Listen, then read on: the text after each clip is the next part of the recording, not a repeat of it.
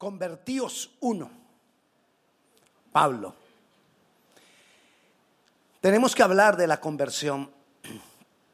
Todos los que somos hijos de Dios debemos caminar en un proceso de transformación. Y debemos mantenernos en ese caminar, de ese proceso de transformación, guiados por el Espíritu Santo. Desde el momento en que yo me convierto, comienza un proceso de transformación en mi vida que se llama y es llevado a cabo en nosotros por la obra de Cristo, pero a través del Espíritu Santo en nosotros. Y eso se llama la santificación. Es un proceso hasta que el Señor venga o nosotros nos vamos. No tenga temor, dígalo, nos vamos. Que nos lleve el Señor. No le vaya a tener temor a la muerte, porque la muerte es ganancia para nosotros. Amén. Ok, pero ese es otro tema. Entonces, este proceso en nosotros al comenzar, comienza con algo que se llama el nuevo nacimiento. Cuando tú recibes a Jesucristo como Señor y Salvador, se produce en ti un nuevo nacimiento. Dice de 2 Corintios capítulo 5, versículo 17. De modo que si alguno está en Cristo, si alguno se convirtió, si alguno ha creído en Él, nueva criatura es todas las cosas. Las cosas viejas pasaron y aquí todas son hechas nuevas. ¿Cuáles? Tus reacciones, tus pensamientos, tus, tus, malos hábitos, tu forma de hablar, todo tiene que cambiar. Todo. Está drástico el pastor hoy. Sí. Y si no hay cambio, no ha habido conversión. Si no hay cambio, no ha habido conversión. Y el Señor que lo que ha estado esperando de nosotros que nos convirtamos a Él. Es la, la definición de convertirse es cambiar una cosa a otra. Es decir, nosotros, si nos hemos convertido, tiene que haber un cambio. Según eso, en el cristiano no cabe la frase, es que siempre he sido así. Así he sido siempre y así me quedaré.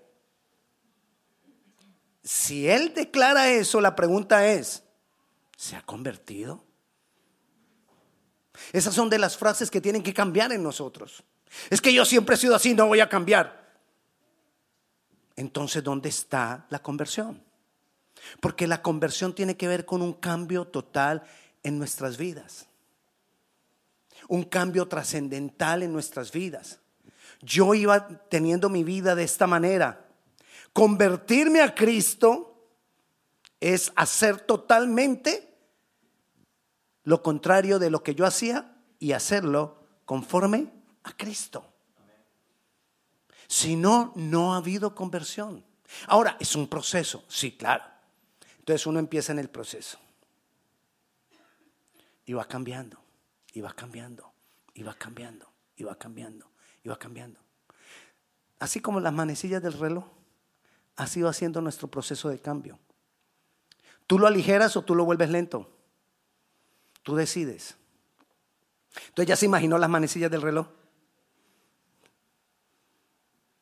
Y en, y en, determinados palitos hay bendiciones para ti, preparadas por Dios para los que le aman. Y entonces tú, de pronto en el, este pongamos que es las 12, Dios tiene a las 12 en el tiempo de Dios, cuando Él llegue a las 12 en su proceso de santificación, cuando Él llegue a las 12 en su proceso de cambio, tengo esta bendición para Él. Y tú empiezas tu proceso de cambio. Y este es tu avance en el proceso de cambio. ¿Ves el avance? Y unos dicen que sí. Si no hay avance, esa bendición se queda esperando que llegues a las 12. Ahora, si tú empiezas a avanzar, ay, Dios me bendijo. Y sigues avanzando y él cada vez pareciera que como que las bendiciones se van volviendo cada vez más seguidas. Además porque ha cambiado tu visión y empiezas a ver las bendiciones de Dios en todo. Cuando estábamos aquí, solo veíamos las bendiciones de Dios cuando el milagro era grandote. Pero cuando ya pasamos cierta parte del proceso, yo empiezo a ver las respuestas de Dios en cada hora, en cada mañana, en cada momento que pasa. Dios por eso quiere que nosotros seamos transformados, porque Él tiene bendiciones preparadas para nosotros. Él tiene bendiciones preparadas para ti, para tu familia. Por todos estos años que he estado sirviéndole al Señor, veo muchas y muchas y muchas familias que se meten a buscar a Dios y que se meten en ese proceso de transformación y son transformadas todas las situaciones poco a poco alrededor de ellos. Dios lo hace. Pero muchas veces yo estoy acá y no, no, no, no, ando en mi proceso de transformación. Y Señor, ¿y por qué será que otros bendices y a mí no? ¿Y por qué será que a otros le respondes y a mí no? Hey, la respuesta está en el siguiente paso. Ahí ya está la respuesta. Avanza. Búscale más. Métete más con el Señor. Vamos a mirar el ejemplo de Pablo y la transformación de Pablo y la conversión de Pablo. Pablo se llamaba Saulo. Vayamos a Hechos capítulo 13, versículo 9. Se llamaba Saulo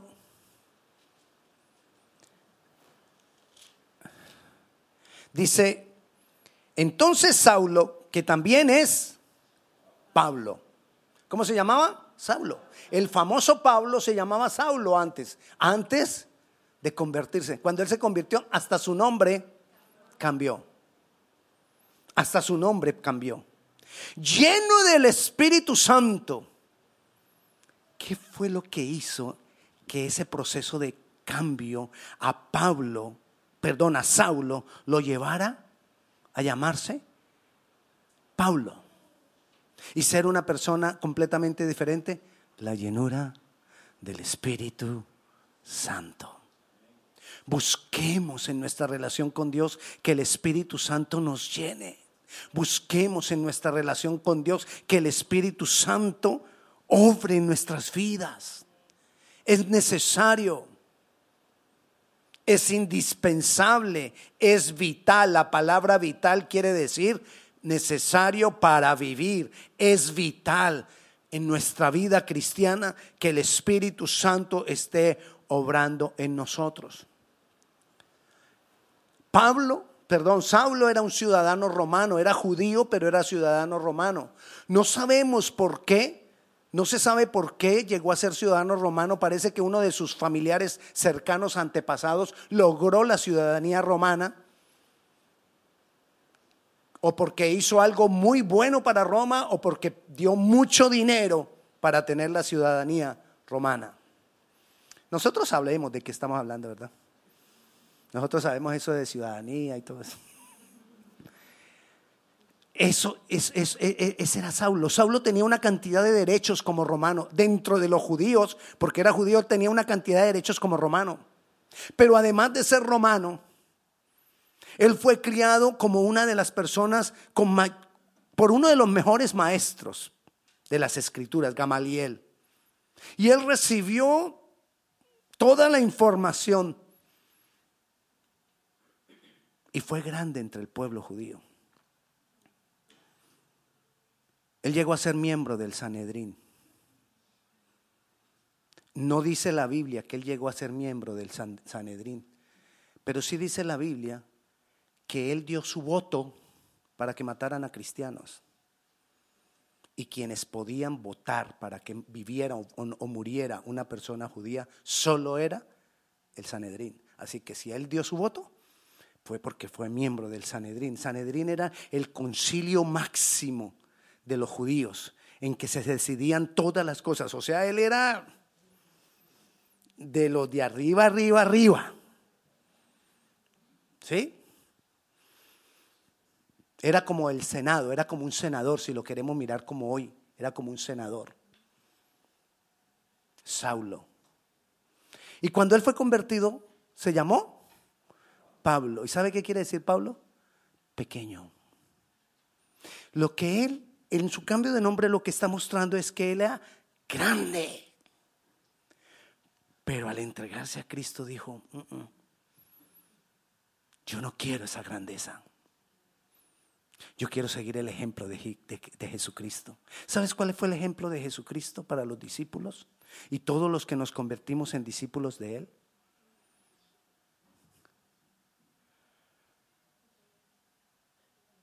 Humildad. Humildad. Pablo lo entendió. Y entonces ya no era Saulo. Fue general, poderoso, eh, él mismo se llamó, yo soy el más pequeño de los apóstoles. Yo soy el más pequeño de los seguidores de Cristo. Humildad es uno de los ingredientes indispensables que se van a manifestar y se van a ver en la transformación de una persona. Pero miremos cómo ocurrió esa transformación. Vayamos a Hechos 22. Y no vamos a mirar ahora, lo que quiero que primero miremos de Pablo es para qué Dios lo quería transformar. Dios no nos quiere transformar porque, ah, es que yo los quiero transformar porque es que no me gustan como son y yo los quiero diferente. No, Dios en todo lo que Dios hace tiene un propósito. Y Dios tenía un propósito con Pablo. Mira lo que dice Hechos 22, 14. Él le dijo, el Dios de nuestro es, quien llegó a donde Pablo a traerle la palabra del Señor y le dijo, el Dios de nuestros padres te ha escogido para que conozcas su voluntad, para que veas al justo y para que oigas la voz de su boca. Para tres cosas Dios escogió a Pablo, que tienen que ver con la transformación. Para tres cosas Dios nos escoge a nosotros y tiene que ver con la transformación de nuestras vidas. Una, para que conozcamos su voluntad. Dios quiere que tú seas transformado. Para que conozcas su voluntad los pensamientos que Él tiene para ti. Y Él ha prometido que los pensamientos que Él tiene para ti son pensamientos de bien y no de mal. Son cosas buenas. Su voluntad es perfecta, es agradable. Su voluntad no es horrible. Algunas personas creen, ay, no es que se metió a la iglesia cristiana y eso, uy, no. Terrible. La voluntad de Dios es agradable, es perfecta. Para que conozcas su voluntad, para que veas al justo, para que nos podamos encontrar con Él. Dios te quiere transformar porque Él quiere hablar contigo, porque Él quiere que tú le veas cara a cara, porque Él quiere que tú estés con Él. Y Él sabe que en la medida que tú vas poco a poco siendo transformado, en esa medida tienes más libertad para escucharlo, más libertad para relacionarte con Él, más libertad para verlo a Él. Dios quiere que lo veamos, Dios quiere que lo conozcamos. Dios quiere tener una relación con cada uno de nosotros. Y por eso nos quiere llevar en ese proceso de transformación. Por eso quiere que nosotros verdaderamente nos convirtamos. Convertíos. Es lo que él muchas veces recalca y dice, convertíos. Dice para que lo, veas al justo y para que oigas la voz de su boca. Nos quejamos, mira. Bueno, no nos quejamos, pero te voy a decir algo. Más o menos el 30% de las cosas malas que nos pasan son por las circunstancias. Pero el 70% de las cosas malas que nos pasan son consecuencias de nuestras malas decisiones. Son culpa nuestra. Y dice ahí que Él quiere escogernos a nosotros para que nosotros oigamos la voz de su boca. Él nos quiere dirigir. Él no quiere que sigamos viviendo esas circunstancias de nuestras malas decisiones. Él quiere dirigirnos. Él quiere activar el GPS de Él con nosotros. GPS, ¿no? El GPS.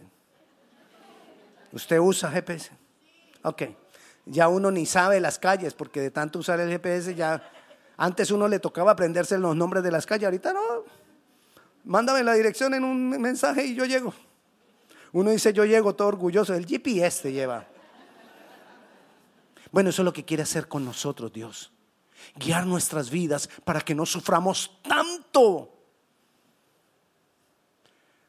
El diablo actúa. Pero nosotros mismos tenemos la capacidad de destruir nuestras vidas sin que el diablo se meta. Es así. Y Dios quiere evitar eso. Él ya tiene pisoteado al diablo y él dice, el diablo, yo, cuando yo quiera, no obras y, y ya. Pero con nosotros, Él nos ha dado voluntad. Entonces con nosotros tiene que esperar a que nosotros decidamos correctamente. Entonces Él quiere dirigirnos, quiere que oigamos su voz. Pero para oír su voz tenemos que empezar en ese proceso de transformación y en la medida que yo voy siendo más transformado, más, claridad hay. Se van activando los canales por medio de los cuales Dios me habla. Más claridad va a haber para que yo pueda escuchar la dirección de Dios, porque su voz normalmente no es audible. Él utiliza diferentes medios, pero Él quiere. Así que, ¿cuál es nuestra responsabilidad? Conversión. Dios tiene, dispuestos que conozca, Dios tiene dispuesto que conozcamos su voluntad. Dios tiene dispuesto que nos relacionemos con Él. Dios tiene dispuesto que lo veamos a Él y Dios tiene dispuesto que oigamos su voz. Dios lo tiene dispuesto, pero es mi responsabilidad, es tu responsabilidad que estemos caminando en ese proceso de conversión para que eso sea una verdad, para que eso sea una realidad.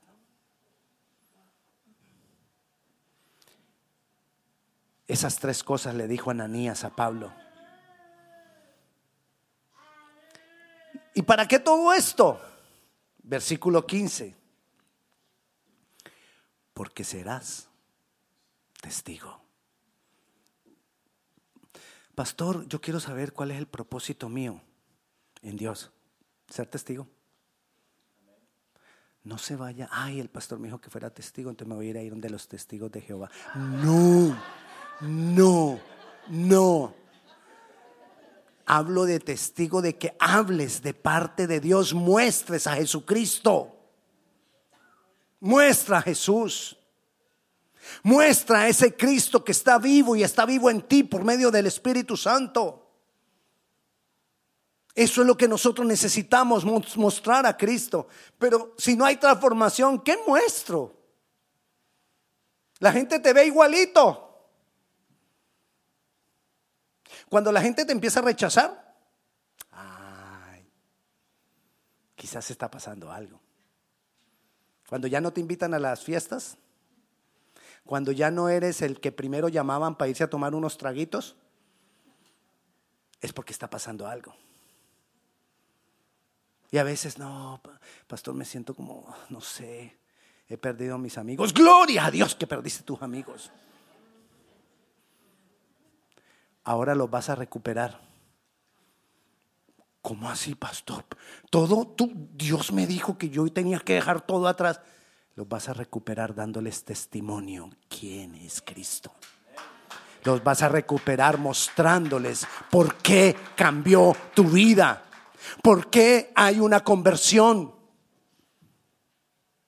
Muchas religiones te dicen, deja la familia que no quiere venir contigo, déjalos, apártate de ellos. Cristo no nos dice eso. Cristo nos dice, ámalos. No compartas su pecado, pero ámalos. Y muéstrale, sé testigo de mi amor. Necesitamos conversión para ser testigos del amor de Jesús. Es mi responsabilidad la conversión. La conversión no pasa de por sí sola. Mire, nosotros estamos dispuestos a orar por ti, por ti todas las veces que sea necesario. Estamos dispuestos, estamos disponibles. Pero eso no es lo que te convierte. Eso no es lo que te transforma. Lo que te convierte, lo que te transforma es una relación tuya personal con Cristo, buscándole cada día. Es una relación tuya personal con, el Espíritu Santo, buscándole cada día. Es una relación tuya personal con la palabra de Dios, buscándole cada día. Eso es lo que nos transforma. Que cuando oramos por ti te impulsamos, te motivamos, te damos un empujón. Ese es el, el arranque. Pero de ahí para allá. Y te garantizo, no es bajada. Solo, solo necesito, sé que pastor ore por mí, yo necesito el arranque que de aquí para abajo yo voy. No. Es para arriba. Cuesta arriba. Hay que tener gasolina. Hay que esforzarse. Porque el cristianismo es para valientes no para tibios, no para cómodos. Amén. ¿Me ama?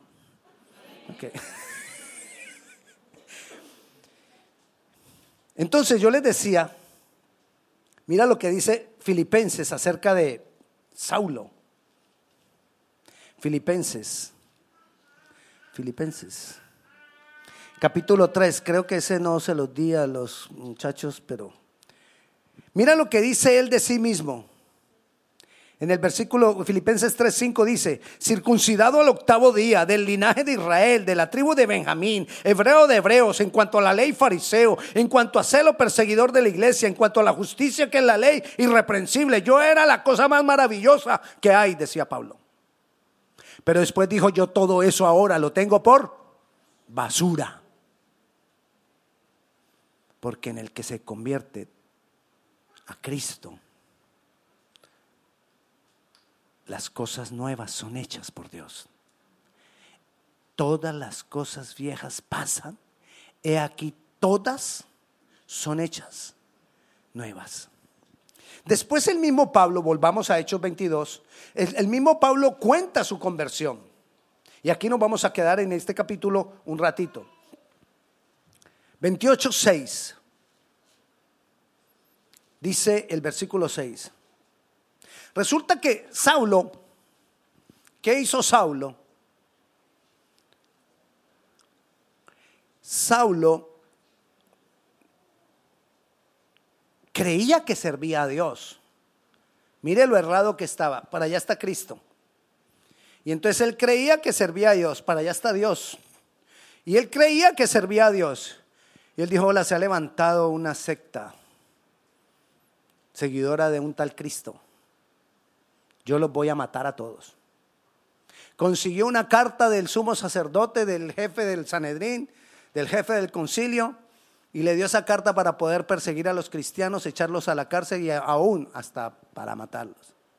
Y empezó a perseguir cristianos por toda parte. Y perseguía a cristianos. Él estaba convencido que servía a Dios. Pero mire lo lejos que estaban sus planes de los planes de Dios, porque Dios estaba para allá y él estaba persiguiendo a Dios, persiguiendo a Jesús, tratando de acabar con los que amaban a Dios, tratando de acabar con los que amaban a Jesús. Y entonces ahí es cuando él dice en el versículo 6, pero aconteció que yendo yo, al llegar cerca de Damasco, como a mediodía, él iba a ir a Damasco porque él había En Jerusalén había apresado muchos, muchos cristianos. Y entonces él dijo, no, yo voy a ir a Damasco también a apresar otros pocos. Y para eso iba a Damasco. Como a mediodía de repente me rodeó mucha luz del cielo. Ahí es cuando nosotros comienza, la, la transformación de nuestras vidas. Cuando la luz de Dios, ¿quién es la luz? Cristo, viene y nos rodea. Busquemos estar rodeados permanentemente por Jesucristo. Busquemos esa permanencia con Él, porque eso es lo que nos va a dar claridad de las cosas. A veces andamos como ciegos mirando a ver por dónde es el camino, pero la luz de Jesús es la que nos alumbra el camino. La luz de Jesús es la que nos da claridad de las decisiones que tenemos que tomar. La luz de Jesús es la que activa en nosotros el que podamos vivir una vida como Cristo. Y ahí comenzó toda la transformación de Pablo. La luz que le rodeó. Versículo 27, perdón, versículo 7. Y caí al suelo. ¿Qué le pasó? Yo me imagino, yo, la Biblia no lo dice, yo me imagino que él iba a caballo. La Biblia dice que iba a Damasco, podría ir a pie o podría ir en burro. Yo imagino que iba a caballo, porque según lo que él era, me imagino que iba a caballo. Y entonces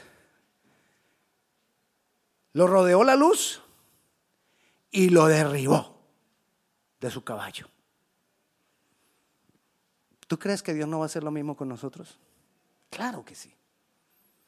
Nos tiene que derribar. Tiene que derribar nuestra altivez tiene que derribar nuestro orgullo. La transformación incluye que yo sea confrontado. Todos nosotros vamos a ser confrontados porque la transformación es camino a la humildad. El convertirnos es camino a seguir a Jesús. Entonces somos transformados. Somos transformados. ¿Por qué? Porque somos confrontados. Necesitamos ser derribados. Nuestro ego necesita ser derribados.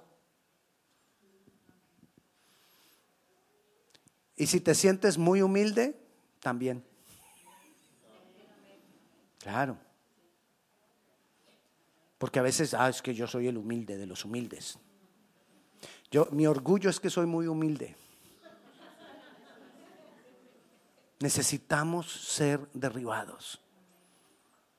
Y entonces él oyó, dice el versículo 7, caí al suelo y oí una voz. Cuando tú eres derribado vas a poder empezar a oír la voz de Dios. Mientras tú estés enaltecido no vas a oír la voz de Dios. Y entonces él cae al suelo y para, para, cayó. ¿Cómo fue que cayó? Para, para. Bueno, así cayó. Cayó. Cayó al piso. Oye la voz y le dice, Saulo, Saulo, ¿por qué me persigues? Usted se imagina que Dios le diga a uno, ¿por qué estás contra mí? ¿Quién eres tú para que te levantes contra mí? ¿Quién eres tú para que me persigas? Tu ego ha hecho que me persigas. ¿Cuántas veces nosotros no juzgamos a personas de Dios? ¿Cuántas veces nosotros no señalamos a personas de Dios por nuestro ego? Saulo, Saulo, ¿por qué me persigues? Yo entonces respondí, ¿quién eres, Señor? Me dijo, yo soy Jesús de Nazaret, a quien tú persigues.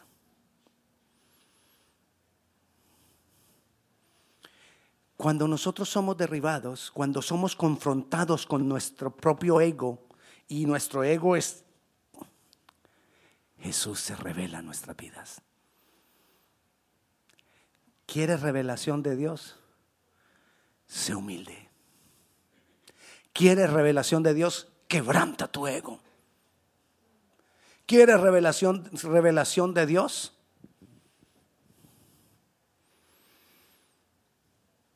Y le dice, versículo 9, los que estaban conmigo vieron a la verdad la luz y se espantaron, pero no entendieron la voz del que hablaba conmigo. ¿Por qué nadie más del... Él andaba con un séquito ahí, con un poco de soldados, porque el Sanedrín normalmente tenía su, propio, su propia policía. Entonces él iba con sus propios soldados a, apresar cristianos y entonces dice que ninguno de ellos vieron pues lo que pasó, que como que el caballo relinchó y el, y el hombre se cayó y algo pasó, una luz, ¿qué será eso? Uy, pasó un meteorito, ¿qué, sé, qué habrá sido? Pero no escucharon nada de la voz. ¿Por qué? Porque es algo personal. Tu conversión es personal no es ni por, no es ni por tu mamá, ni por tu papá, ni por tu esposa, ni por tu esposo, ni por tu hijo, ni por quien te invitó. No, es algo personal, es algo entre tú y Dios, nadie más. Y a los que estaban conmigo vieron a la verdad la luz y se espantaron, pero no entendieron la voz que el que hablaba conmigo. Y dije, ¿qué haré, Señor? Mira la humildad. La humildad. Ahí ya empezó la humildad. Él cuando ya empezó a ser derribado y todo eso, empieza a decir, bueno Señor, ¿qué voy a hacer? Indícame qué hacer. Nosotros debemos dejar de tomar decisiones sin preguntar a Dios, ¿qué haré, Señor? Nosotros debemos dejar tomar, de, de, dejar de dirigir nuestras vidas sin estar preguntándole a Dios, ¿qué haré, Señor? ¿Qué haré, Señor? ¿Qué haré, Señor? Fue una entrega inmediata de Pablo. Él inmediatamente se entregó. Él inmediata dijo, inmediatamente dijo, Señor, yo quiero empezar esa transformación. Yo quiero, quiero empezar a vivir diferente. Nosotros determinamos el tiempo, te decía ahora. ¿Qué haré, Señor? El Señor le dijo, levántate y ve a Damasco y allí se te dirá todo lo que está ordenado que hagas. Y como yo no veía a causa de la gloria de la luz, llevado de la mano por los que estaban conmigo, llegué a Damasco. Él quedó ahí ciego. Porque en la transformación, cuando yo dejo de ver lo que estaba acostumbrado a ver, no es fácilmente de que ya cambié y ya veo las cosas diferentes. No, es un proceso. Hay momentos en que quedo ciego porque no debo mirar lo que miraba antes, pero todavía no sé ver lo que tengo por delante en Jesús. ¿Qué necesito hacer? Apoyarme en otros. Apoyarme en la iglesia. Apoyarme en los hermanos. Apoyarme en el pastor. Apoyarme en alguien que ha caminado un poquito más que yo. Apoyarme en otros para que me guíen Aprender a decir, yo no sé, explícame. Dejar ese ego de que yo ya todo lo sé. Pablo se sabía las escrituras. Se las sabía de memoria. Las conocía mejor que nadie. Sin embargo, le dijo a Jesús, le dijo a Ananías, cuando se encontró con él, yo necesito que me expliquen. Muchas veces llegamos nosotros y decimos, no es que yo ya sé, yo ya llevo como 20 años en el Señor, yo ya me, sé. Antiguo Testamento, lunes, uh, yo ya me lo sé.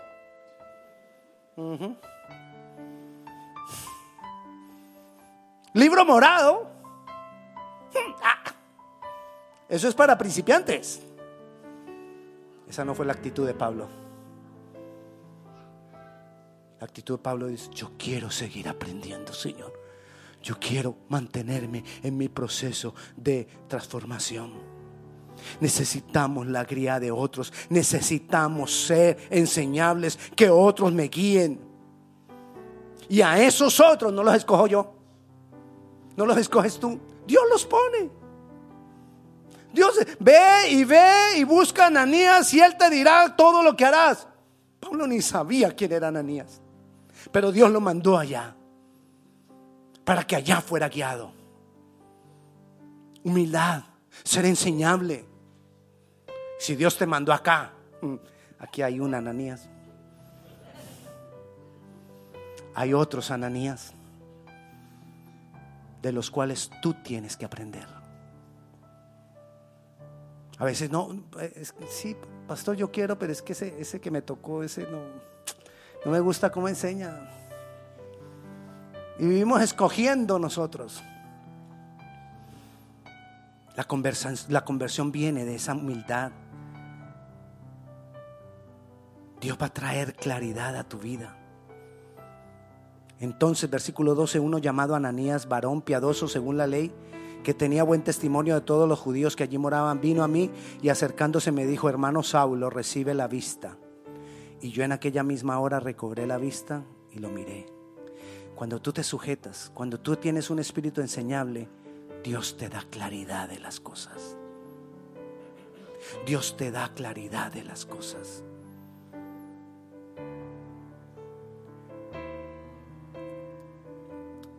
Y él dijo, ahí fue donde empezamos, el Dios de nuestros padres te ha escogido para que conozcas su voluntad y veas al justo y oigas la voz de su boca, porque serás testigo suyo a todos los hombres de lo que has visto y oído. Ahora pues, ¿por qué te detienes? Levántate, bautízate y lava tus pecados, invocando su nombre, el nombre de Jesús. ¿Por qué te detienes? No nos podemos detener. Nosotros tenemos que seguir en el camino. Nosotros tenemos que seguir avanzando. Bautízate, le dijo. A principios de marzo vamos a tener bautismos. Y si no te has bautizado, yo te digo hoy, ¿por qué te detienes? Bautízate. Y si tú ya eres bautizado y llevas muchos años en el Señor, sigue avanzando, pero con un espíritu enseñable, con humildad. Mantente en la humildad que solo Dios nos puede dar. Toma el ejemplo de Pablo. Dios lo usó como a ningún otro. De una forma especial como a ningún otro. Porque se dispuso se dispuso en ese proceso de transformación, en ese proceso de cambio. Se dispuso a la conversión. Tu conversión no ha acabado. Todavía estás en el proceso de santificación. ¿Por qué te detienes? No te detengas. Sigue adelante. Dios quiere darte a conocer su voluntad. Dios quiere que lo veas y Dios quiere que lo oigas para que seas testigo a muchos hombres. Pongámonos de pie. Quizás haya cosas a las cuales tengamos que decirle hoy al Señor, Señor, derriba en mí. Hay cosas quizás que Dios tiene que derribar en nuestras vidas. Hay cosas que quizás Dios tiene que derribar en tu vida. Cambio, cambio, cambio. Nosotros no podemos parar de cambiar. Padre Celestial, aquí estamos, Señor. Necesitamos tu obrar. Necesitamos tu obrar. Necesitamos tu obrar, Señor.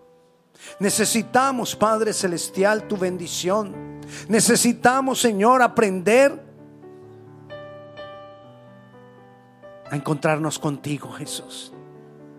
Para ser convertidos a ti y no parar en esa conversión. Yo necesito hoy, Señor, yo mismo necesito hoy conversión. Yo necesito seguir convirtiéndome. Yo necesito seguir creciendo. Yo necesito decir, seguir levantándome cada día en ese proceso de cambio, Señor. Ayúdanos, Padre Celestial. Revélanos aquellas cosas que necesitamos trabajar, aquellas cosas en las que necesitamos renunciar aquellas cosas que tienen que ser derribadas en nosotros, Señor. Y te doy gracias, y te doy gloria, y te doy honra en el nombre de Jesús. Y la paz de Dios sea con cada uno de ustedes. Dios le bendiga.